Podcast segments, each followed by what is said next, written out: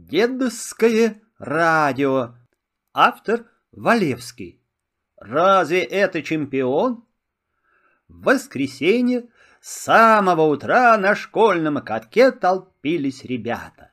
Соревнования уже подходили к концу. Осталась только дистанция в 500 метров.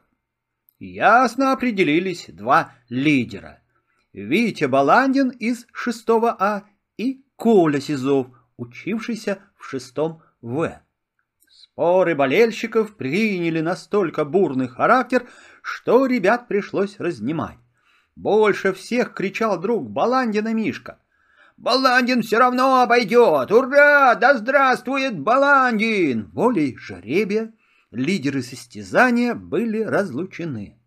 Сизову достался восьмой номер. Он должен был идти в четвертом забеге. Баланину достался номер два, и он попал в первый забег. Баландин вышел на старт. Он всем своим независимым и победоносным видом как бы говорил, «Я вам сейчас покажу, как надо бегать. Сизов мне не соперник». «На старт!» — раздалась команда преподавателя физкультуры Семена Антоновича. «Внимание! Марш!» Мишка, растолкав ребят, начал оглушительно кричать «Витя, давай, крой, Витя!» Баланин прекрасно бежал по прямой.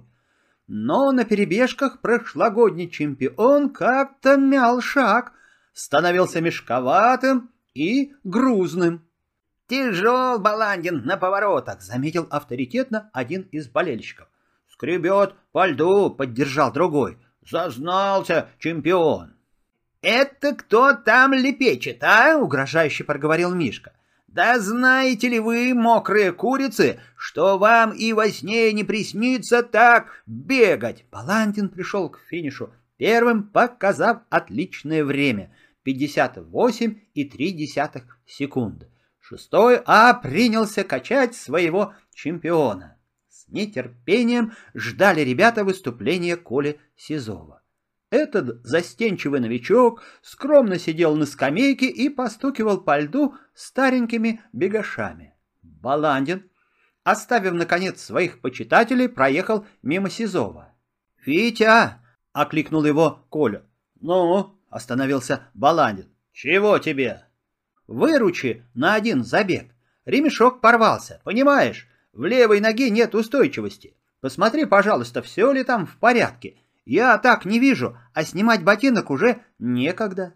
«Проживет сто лет, ерунда!» — сказал Баландин, хотя отлично видел, что его соперник подвергается серьезному риску. Расточив старую подметку, наружу вылезли три заклепки.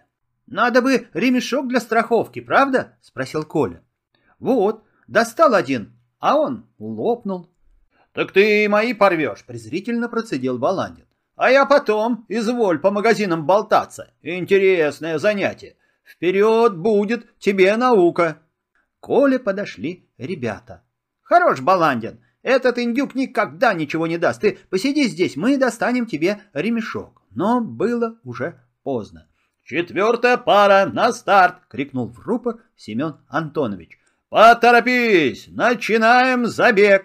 Сразу стало ясно, что Коля полон решимости выиграть призовое место. Уже на первой прямой он оторвался от своего напарника и стал мягкой, скользящей перебежкой стремительно огибать поворот.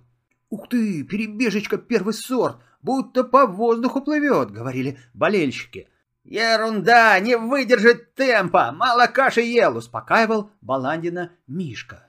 Сизов обошел своего напарника почти на 50 метров. На последний поворот он вышел под сплошной ликующий крик. «Коля, жми, Коленька!» Баландин крепко вцепился в Мишкино плечо. Еще несколько мгновений, и остановленный секундомер покажет 57 секунд — ну, может быть, еще одну или две десятых секунды, но не больше. Коля выходит из виража, он последний раз сжался в комочек, присел на левую ногу, сделал резкий наклон и вдруг, словно неведомая сила, бросила его в сторону. Конец фрагмента.